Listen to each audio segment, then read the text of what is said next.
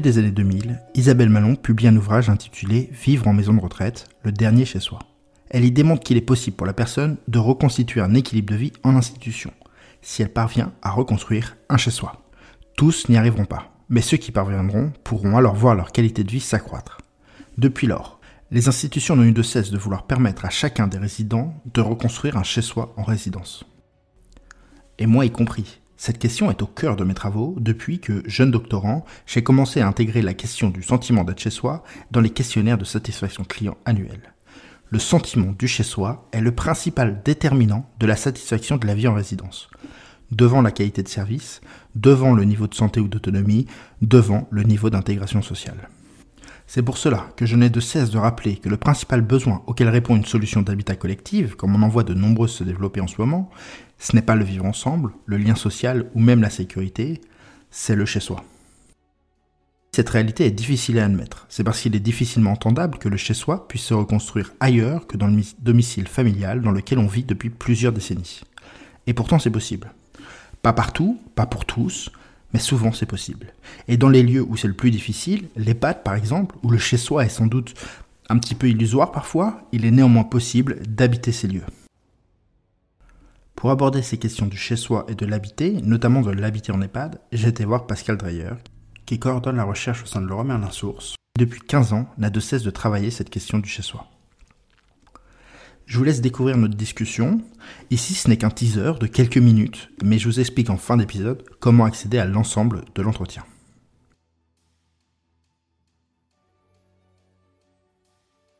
Oui, volontiers. Alors, le chez-soi, c'est le cœur d'un emboîtement. Cet emboîtement, si on part du plus loin, il comprend l'environnement dans lequel vit la personne, il comprend son logement, qui est au fond la, coquille, le cadre bâti, euh, l'enveloppe dure le domicile, qui est la dimension plus juridique, celle sur laquelle on s'appuie pour mettre son nom, son adresse, avoir un certain nombre de droits, mais aussi un certain nombre de devoirs liés au fait euh, d'habiter un lieu précis.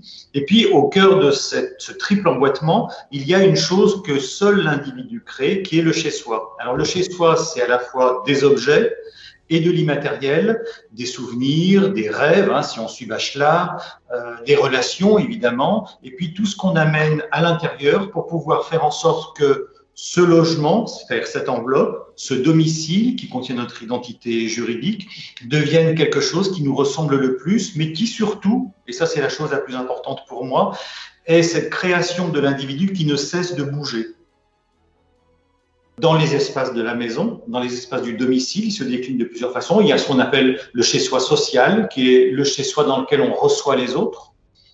Euh, c'est souvent euh, les, pièces de réception, tout simplement, le séjour. Maintenant, c'est beaucoup la cuisine, euh, etc.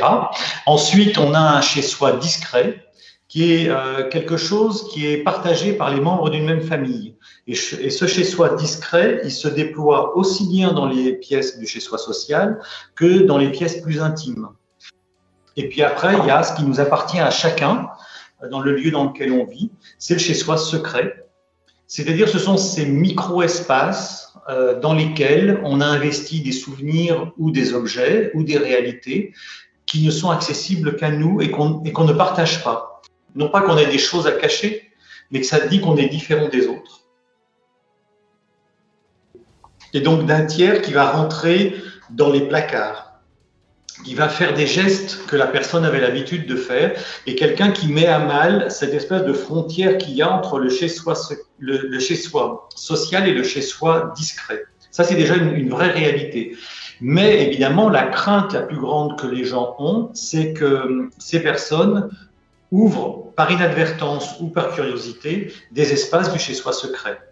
L'exemple assez classique quand on dit oui, une personne âgée euh, est tout le temps en train de se plaindre de sa femme de ménage qui déplace ses objets et ne les remet pas à sa place, c'est parce qu'au fond, ce décor, de, ce décor de la maison, il correspond en fait à une organisation interne et que bouger les éléments à l'extérieur de soi, ça les fait bouger à l'intérieur de soi et à plus forte raison quand on a, quand on a une longue vie et que cette vie est traversée par des pertes et que ces pertes ont des places dans l'espace, elles ont aussi leur répondant à l'intérieur de soi et réciproquement. Je ne pense pas qu'on puisse dire que quand on va être en, EHPAD, euh, on peut être chez soi. Par contre, un des grands, grands enjeux de l'EHPAD, comme de toutes les structures collectives, c'est de permettre aux gens d'habiter. Habiter, c'est pouvoir s'ancrer dans un lieu, y développer des habitudes, y développer des relations. Et ça, c'est déjà énorme. Alors l'EHPAD, il a, je vais être très provocateur, mais l'EHPAD, il accompagne les gens à mourir. C'est sa première fonction. C'est une fonction sociale, évidemment, dont on ne veut absolument pas parler, parce que globalement, c'est un des rares lieux avec l'hôpital euh, dont on ne ressort pas vivant.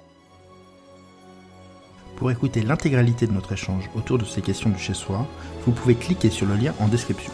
Si mon travail vous plaît, pensez à partager à vos collègues et n'hésitez pas à me le dire, ça fait toujours plaisir. Pour cela, vous pouvez mettre une note de 5 étoiles sur Apple Podcast ou un commentaire sur LinkedIn. A très bientôt.